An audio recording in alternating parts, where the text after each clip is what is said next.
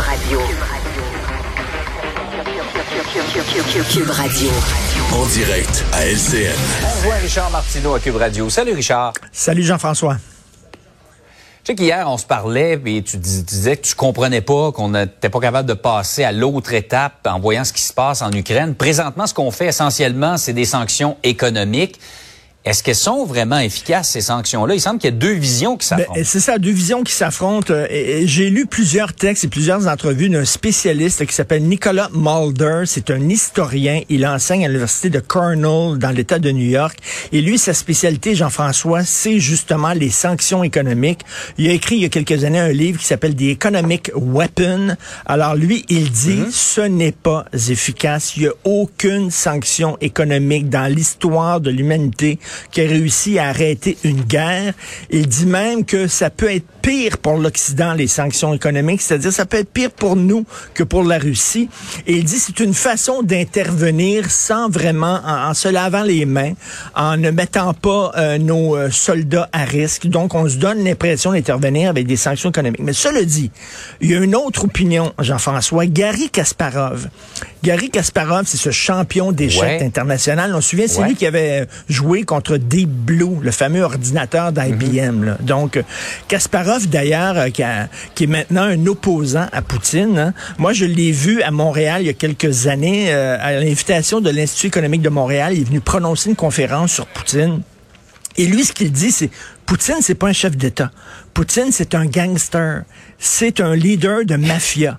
Et il dit, lui, tout ce qui l'importe, là, il dit, c'est vraiment l'argent. Alors, au lieu de mettre la main sur une entreprise, il a mis la main sur un pays et il a installé une structure qui est semblable à celle de la mafia avec des capots en dessous de lui. Puis il dit, toute la gang qui a invité, là, euh, il a privatisé les, les ressources naturelles, l'énergie, tu sais, il a redonné ça. Ils ont fait énormément d'argent. Et ces gens-là qui sont autour de Poutine, tout ce qui les intéresse, c'est monnaie.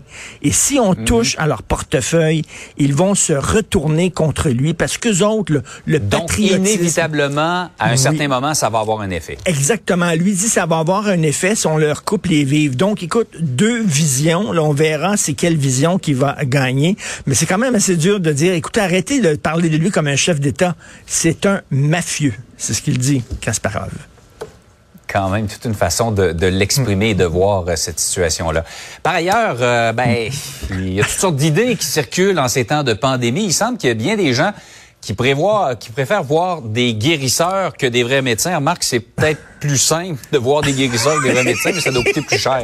c'est vrai, t'attends moins longtemps. C'est cette Ouais. enquête du bureau d'enquête. Donc, les guérisseurs ont été très populaires pendant la pandémie. Écoute, c'est le genre de gens, euh, tu sais, tu leur dis, hey, ça te tente d'avoir un vaccin? Ça a été développé par des prix Nobel, OK, là, qui ont travaillé 15 ans sur ce vaccin-là. Euh, Je veux rien savoir, moi, de ce vaccin-là. Voyons donc. Ça te tente de rencontrer un immunologue? Quelqu'un qui a travaillé dans les meilleures universités, là, pendant des années, pendant 25 ans. Le gars, Euh, ils sont à la solde des pharmaceutiques, on veut rien savoir. Ça te tente de rencontrer mon cousin qui vend des ménés à Val-David et qui, le week-end, prend des gens malades, les enveloppe dans du saran wrap, les met dans un gros four micro-ondes avec une pomme dans. Ah ben, c'est intéressant, ça. Intéressant. As-tu son numéro de téléphone? Même chose avec le journalisme.